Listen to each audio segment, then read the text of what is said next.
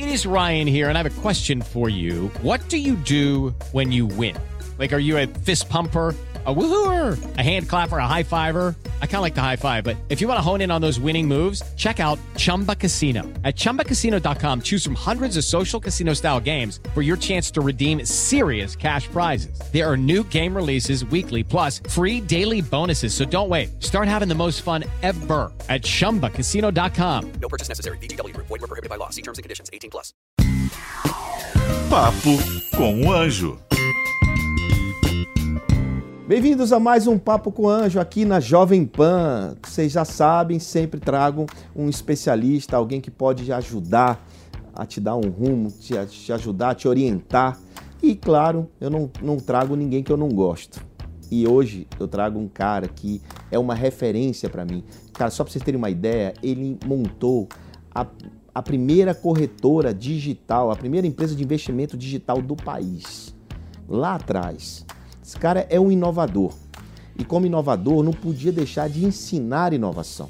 Ele hoje trabalha num banco, mas ele está multiplicando o conhecimento dele através de um livro, que é este aqui, chamado Mindset, a mentalidade da inovação. Eu não, vi, eu não vou falar com ele só sobre isso, porque esse cidadão que, vai, que eu vou trazer para vocês, ele é empreendedor, investidor dos bons, um dos primeiros caras a investir com a gente na Bossa Nova, acreditou na Bossa Nova lá atrás. Né? Então ele tem bastante experiência porque ele é visionário, inovador visionário. Senhoras e senhores, Guilherme Rony. Bom demais te trazer aqui, Não, Guilherme. Prazer Cara, enorme você tá não aqui. precisam ver a elegância desse cidadão. Olha como ele tá elegante. Porra, magrinho, elegante, bonito, cada dia mais. Guilherme, cara, você fez de tudo na vida. Você, cara, fundou seis startups, investiu em outras 50 startups. É muita coisa. E trouxe um livro agora e fecha com chave de ouro com um livro incrível que hoje de manhã já dei uma sapiada, recebi lá em casa esse livro hoje e você está me trazendo ele aqui, que tem um prefácio do querido Salib Neto que confidenciou no prefácio que você é tenista. É verdade. Então, além de investidor, empreendedor, um monte de coisa, é tenista, meu amigo. O cara sabe muito. Você vê que eu li, né? É verdade, é verdade. é E aí, Guilherme, o que, que tudo que você já fez na vida, o que, que você mais gostou? Então, é, eu adoro né, é, trabalhar, adoro empreender, adoro inovar. Né? E as startups que eu tive realmente é, é, me deram muito é, é, prazer né, em fazer o que eu estava fazendo e foi um aprendizado enorme, enorme, né? Assim, cada, a cada dia, né? Principalmente quando você começa uma empresa do zero, sem recursos, né? Você aprende o tempo todo. Né? E eu acho que é isso que eu gosto, eu gosto de aprender, né? Eu gosto de aprender e, e eu tenho aquela sensação é, da, da, eterna ignorância, né? Cada coisa que eu, cada novo conhecimento, é, eu percebo quanto eu sou é, ignorante em relação àquilo e não para, né? Isso vai. Esse é um segredo, esse é um dos segredos, na verdade, da, da inteligência, né? da sabedoria. É você ser um eterno aprendiz. Quando você declara isso, né? Que o, o, mexer com esses startups, com esses empreendedores, o tempo todo você se alimenta de conhecimento, né? E aprende, cara, isso é uma baita lição, né? Porque tem muita cara arrogante que conquista o que você conquistou mas assim eu já sei de tudo, né? Sócrates já dizia, só sei que nada sei. Exatamente. Não é verdade? Exatamente. Não é verdade. Mas me fala, é, você hoje, vou, pra, antes de ir para o começo, antes de falar lá do hora, mas lá atrás, uhum. vamos falar agora. Hoje você está num banco, né? Você é diretor, você, você é head de uma área no banco. Me fala um pouco do que você faz hoje, a tua atividade principal hoje. Então, hoje eu estou no, no, Banco BV, antigo Votorantim. Certo. Né, um banco que se transformou completamente, um banco que começou a sua transformação digital em 2015, acho que antes da maioria dos, dos grandes bancos, é, e que hoje opera de forma realmente digital. A gente não deixa nada perder para nenhum banco, nenhum banco nenhum e nenhuma digital. startup e nenhuma empresa nativamente digital. Então, é todo operando em, com metodologias ágeis, squads espalhados por toda a empresa. Então, é um banco muito interessante. E eu estou lá para ajudar nessa transformação digital, ajudar na, na, no lançamento do banco digital, que a gente está tá fazendo agora em breve. É, e, e, e na, na, área de inovação, né? E, assim, Inovando é na pode, prática. Exatamente. Como é que a gente pode criar um ecossistema de startups? O banco já tem hoje quase 200 startups parceiras. Parceiras, né? não é investida, é parceira. Parceiras, parceiras. Investidas são poucas, a gente tem um Corporate Venture Capital lá, é, mas ainda são poucas empresas, 20, 25 empresas que são investidas. muitas, não são poucas, são É, muitas. é, é verdade. É, mas a, a, a, ideia é, é, de fato assim, é criar um ecossistema ao redor e atuar como uma plataforma. Né? Eu acredito muito no modelo de plataforma na era digital e eu, hoje não tem nenhum banco no Brasil atuando como plataforma, então acho que tem uma oportunidade aí para a gente criar essa plataforma. E, a- e, bom, hoje como banco, você está inovando na prática, você está inovando lá na prática, e foi isso que te fez escrever esse livro? O que que despertou para escrever o Mindset da Inovação? O que, que foi que, disse assim, putz, cara, você precisa escrever um livro? Pois é, é, é, eu, eu, eu sempre escrevi, né, Valor, Época Negócios, Estadão. Tem várias colunas, né? Exato. E, é, e eu sempre ouvia, e na época que eu fiquei na Accenture como consultor, né, foram cinco anos lá na Accenture, e eu é, ouvia sempre, né, depois de palestras, workshops e tal, você devia escrever um livro. Né? Era muito comum as pessoas falarem isso, os clientes falavam isso, e muitos leitores também. É, e aí eu tive um grande incentivador, que foi o Salib, né, que o prefácio. O Salib sempre me cobrava isso. Toda vez que a gente se encontrava, ele falava, cadê o livro? Cadê o livro? É verdade, E você aí- conta isso aqui, inclusive. Aliás, gente, ele, ele inclusive reconhece aqui no livro, ele fala assim: ao, olha o que ele fala, devo esse reconhecimento a dois pioneiros nesta área, na área de investimento anjo. Ao João Kepler e ao Pierre Sherman. Olha, muito obrigado, cara. Exatamente. E eu também tenho uma, uma coachzinho meu aqui atrás, É, cidadão. Olha, eu certeza. participando desse livro todo, viu?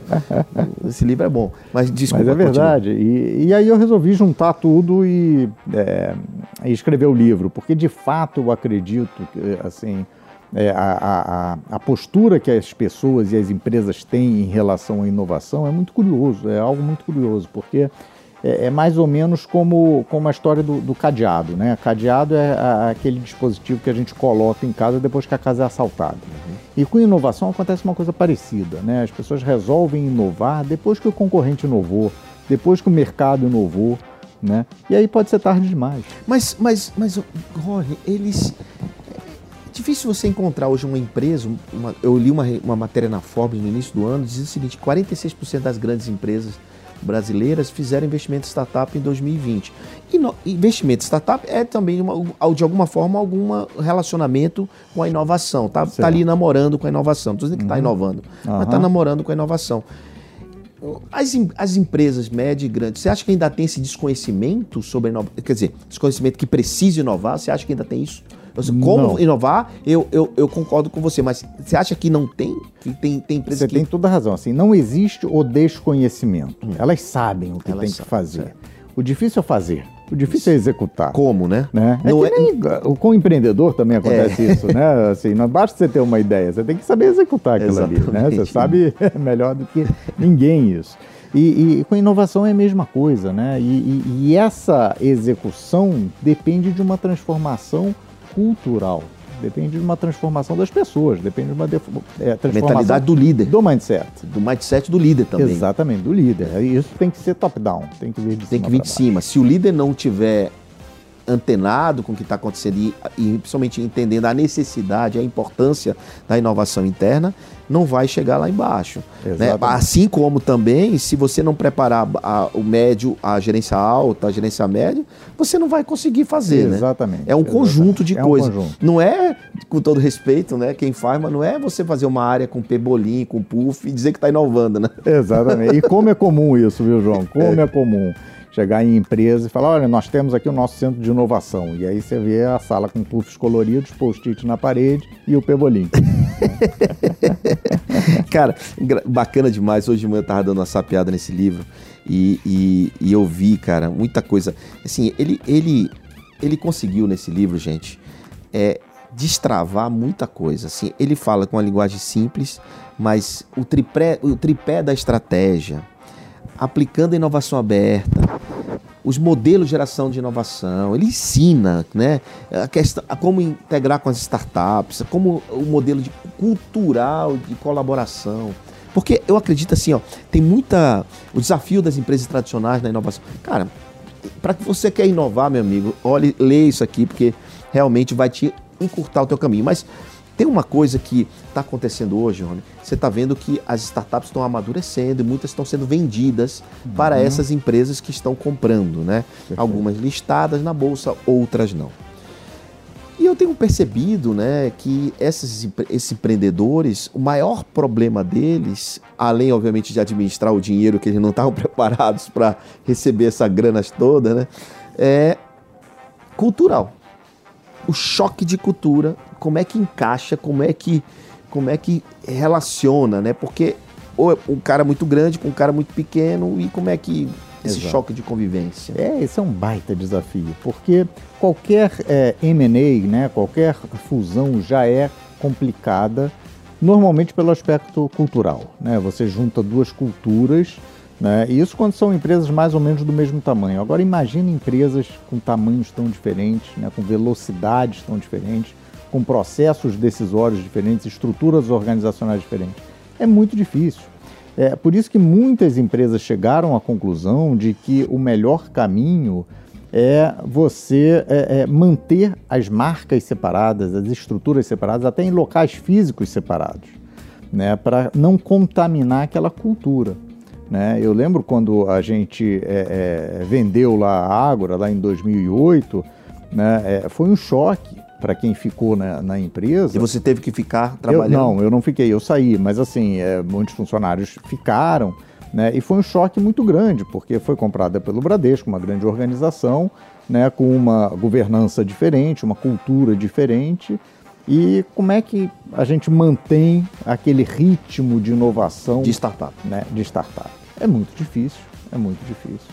Né? Então esse é o grande desafio, é um desafio para a empresa que está comprando e para a empresa que está tá sendo vendida. E né? como é que e como é que você, assim, claro que é, é, é complexo esse assunto, mas qual seria o, o destrave para quem está entrando e para quem está lá em relação a quem, receber quem está entrando? Eu acho que tem um ponto importante que é entender é, os, os indicadores de desempenho que cada uma persegue. Então é muito comum, por exemplo, grandes empresas olharem para startups e falarem: é, pô, mas essa empresa não dá lucro. Né? Quantas uhum. vezes você já ouviu isso? né? A empresa. Como né? é que pode esse negócio valer tanto? Pois é, exatamente. isso aqui não multiplica o EBITDA disso aqui, não sei o quê. Exatamente.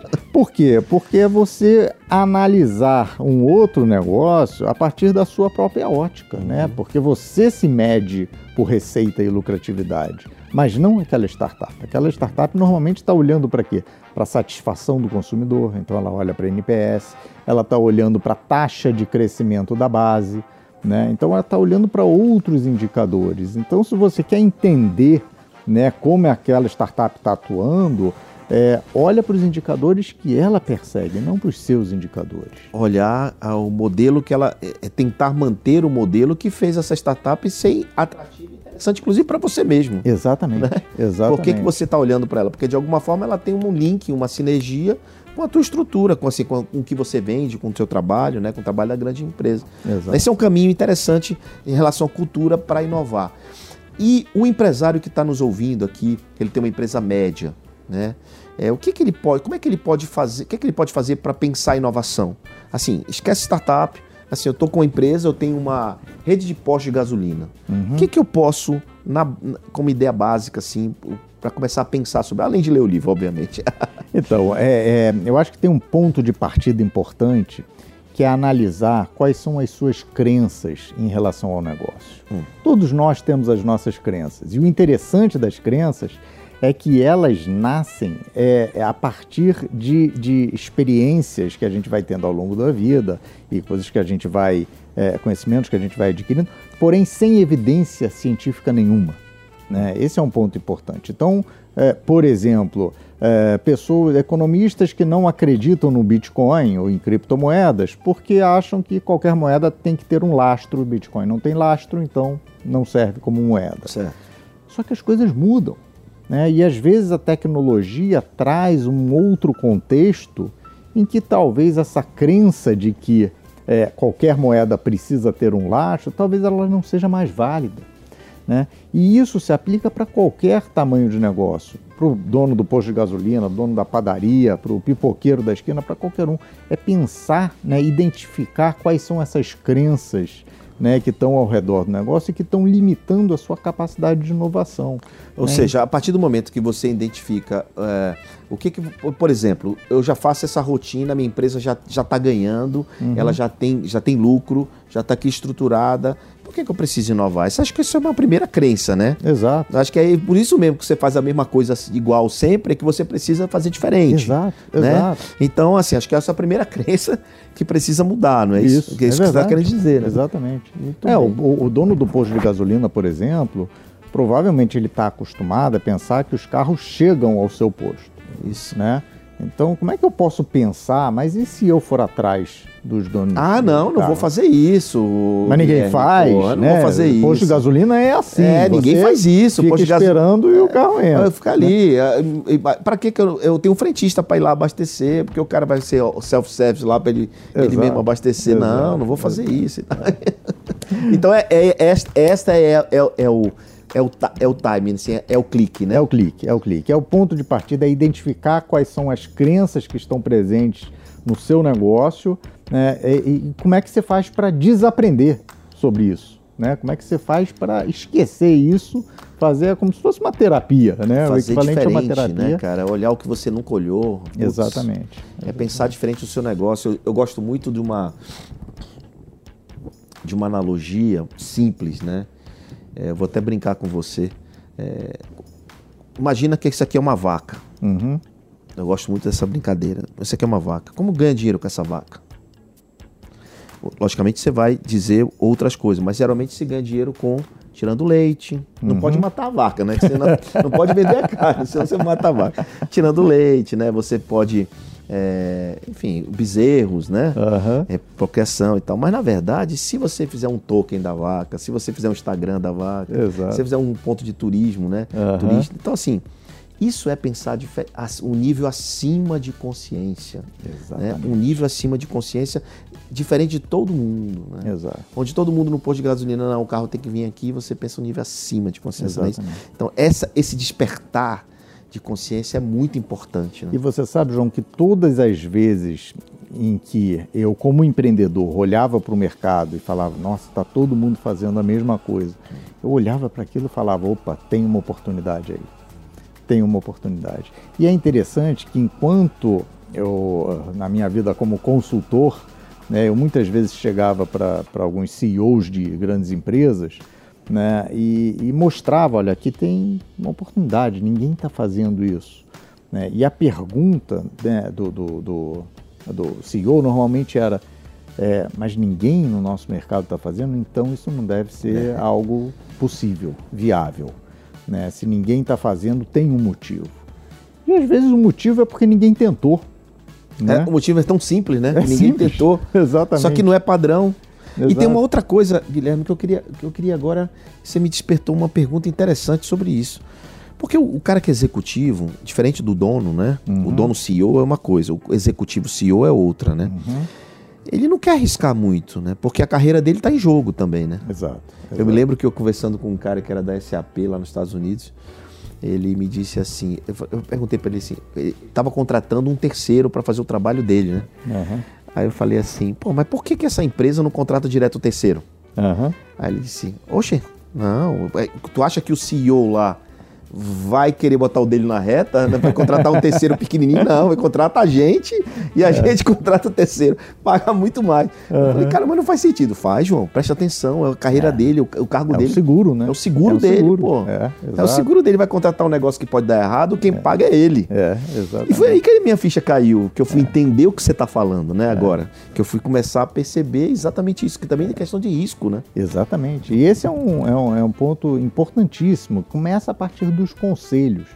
Né? Quanto tempo, em média, um conselheiro passa no conselho? Né? É, poucos anos. Né? E uma, uma inovação, ela leva, às vezes, é, uma década, né? até você conseguir amadurecer aquilo. Né? Um tempo, normalmente, um ciclo maior do que o ciclo daquele conselheiro. Então, o que, que ele vai cobrar do CEO? Né? É algo transformador do negócio, que vai demorar às vezes 5 anos, 10 anos, ou ele vai cobrar o resultado do trimestre? Ele vai cobrar o resultado do trimestre. E isso vai em cadeia. O CEO é a mesma coisa, ele sabe que ele está sendo cobrado pelo res- resultado do trimestre. Né? Então, é, o que, que ele vai priorizar? Né? E isso vai cascateando para toda a empresa. Olha, no livro você conta uma história é, de Israel, Shupspa. é? Kutzpah, Kutzpah. Kutzpah. História de Kutzpah. E você queria que você repetisse aqui essa história que eu adorei. Né? Você dando referência às bombas, os mísseis, né? Exato. Me fala isso. Então, a, a Hutzpah é uma característica da cultura judaica, né, que não tem uma tradução exata, mas seria algo como ousadia ou audácia. E realmente é uma coisa que quem visita Israel às vezes fica com a sensação de que o empreendedor israelense é um pouco arrogante. Não é arrogante, isso é- é um traço da cultura. Ele é realmente ousado, ele pensa muito além. Talvez por, por ser um país muito pequeno, um país com é, 8 milhões de habitantes, é, sem Tamanho do- mercado maior- consumidor Menor do que o Rio de Janeiro. menor do que o Rio de Janeiro, exatamente. E, e- e com nações inimigas em todo o redor. Então, assim, qualquer coisa que se faz ali tem que se vender nos Estados Unidos ou na Europa. E aí você compete com é, empresas que estão num estágio muito mais avançado. Então, é, você precisa realmente pensar né, além do, do- do trivial. E, é, e aí um cidadão resolveu pensar num sistema como Israel sofre com ataques diários né, de bombas que são disparadas para lá. É se a gente criar um, um sistema é, que a cada bomba que sair de um país inimigo, né, a gente dispara uma outra exatamente igual àquela que saiu, no sentido contrário, e ela é interceptada no meio do caminho, é, no ponto mais alto, para que não, Não faça o dano, não né? faça um dano na população. Como é que chama? Dom? Iron Dome, né, Iron o Dome. domo de ferro. Dom de- E, é, e, e foi criado, mas assim, é uma loucura, o projeto é uma loucura. A, a- a história que contam é que as primeiras pessoas que viram, que tiveram acesso, chegaram a rir sobre o projeto, falaram, mas isso é, é- é muito louco um negócio desse. Ninguém nunca pensou nisso no mundo, né? E, e o governo resolveu investir, o exército investiu naquilo, empresas privadas E investiram. funciona muito e bem. funciona muito bem. Agora, recentemente, foram milhares de bombas jogadas, de né? mísseis E, e você, você conta no livro um negócio interessante que no lá no começo tocava o sirene, todo mundo se escondia, ia pros bunkers. Hoje não, né? Exato. O cara continua andando na rua, porque o Iron, como é? Iron Dome. Iron Dome, a, a e- confiança no a Iron Dome confiança. hoje é tão grande. A confiança na inovação, na tecnologia. Exato, né? exato. Esse é o ponto. né? Exato. E como transforma a experiência do usuário lá na ponta, né? Então, assim, é isso realmente é impressionante. Assim, você ouve a sirene tocando e você ó- até olha para cima e fala, ah, não, o Iron Dome vai interceptar, né? E, e você confiar nisso, você está confiando Na sua, vida, vida. né, à tecnologia. Na sua vida, né? tecnologia. Vê que ponto. Realmente, Israel, o Startup Nation é incrível. Eu tive lá e, e- e realmente eu fiquei muito impressionado com tudo que eu vi. Né, com a tecnologia, ele- com a- com a- com principalmente com P&D, né, pesquisa e desenvolvimento. Uhum. Porque o Brasil é um país de aceleração de negócio, não é um Exato. país de P&D, de pesquisa e Exato, desenvolvimento. exato. Israel é uma pesquisa de pesquisa e desenvolvimento e não de aceleração. Porque para acelerar, eles têm que vender para fora, Estados Unidos, Europa, né, e América, fora. E o que acontece é que dif- no Brasil é exatamente diferente. Muitas vezes a gente lança um produto e não tem a tecnologia, depois vai correr atrás, né, para fazer. Exatamente. Então Exatamente. abastece o avião no ar, né, diferente deles lá. É, é. Bom, Guilherme, cara, gente, pessoal, olha, eu estou indicando esse livro, não é porque é, eu- o Guilherme está aqui, Guilherme Rony é um investidor de startup, é um cara que entende de inovação na prática, tem uma experiência embarcada incrível, o livro é muito bom, eu não li todo, li, folhei hoje de manhã pra caramba, né, antes de vir, antes de ir pro trabalho hoje de manhã, sabia que ia estar com o Guilherme hoje aqui, e- e muito interessante a tua trajetória e o, e o give back que você dá para a sociedade, Guilherme. A- a- não só com esse livro, mas orientando, mentorando as startups, fazendo esse trabalho né, muito importante de ajudar esses jovens empreendedores, né, alguns não tão jovens assim, né, mas que com a tua experiência desde lá atrás, né, Accenture, BV e tudo que você já fez na vida, você embarca não só com dinheiro, o famoso smart money, e o investidor anjo é você. né? Você é um cara preparado, estruturado. Eu tenho muito orgulho, muita honra, já estou falando aqui publicamente, de ter você um dos primeiros a acreditar na Bossa Nova. É, isso, isso realmente merece um troféu. Vamos fazer um troféu para ele. Mas olha, ninguém vem aqui se não deixar uma dica, um recado para quem está nos assistindo e nos ouvindo. Olha para aquela câmera e diz e um recado para inovar, para empreender, para investir. Aí fica à vontade. Maravilha. O recado que eu deixo então aqui é algo que está escrito ali até na capa do livro, que é inove enquanto não é necessário, porque depois pode ser tarde demais. E isso é importante porque, assim, lembra da história do, do, do cadeado. Né? O cadeado a gente tem que colocar antes né, da casa ser assaltada, não é depois da casa ser assaltada. Né? E com inovação é a mesma coisa. Né? Então, bota a cabeça para pensar, destrava a, a mente, é, identifica as suas crenças, né, é, re, é, reconstrói né, tudo que você sabe a, a, a respeito daquele assunto né, e, e, seja ousado, seja ousado, seja pioneiro, não tenha medo né, de arriscar e de, de, de testar algo que o mercado não esteja fazendo. Pessoal, você, vocês ouviram e viram aqui lições importantes para a inovação. Né? O que você precisa fazer e entender é destravar, é fazer puf, a sua mente destravar, olhar os pontos cegos, fazer o que ninguém está fazendo, olhar para onde está todo mundo olhando e enxergar o que ninguém está vendo. É só assim que você vai conseguir seguir a linha do que meu querido Guilherme Rony acabou de te ensinar e de te explicar. Então, meu amigo, obrigado demais. Obrigado a você que assistiu mais um episódio do Papo com Anjo aqui na Jovem Pan. Até a próxima. Papo com o Anjo.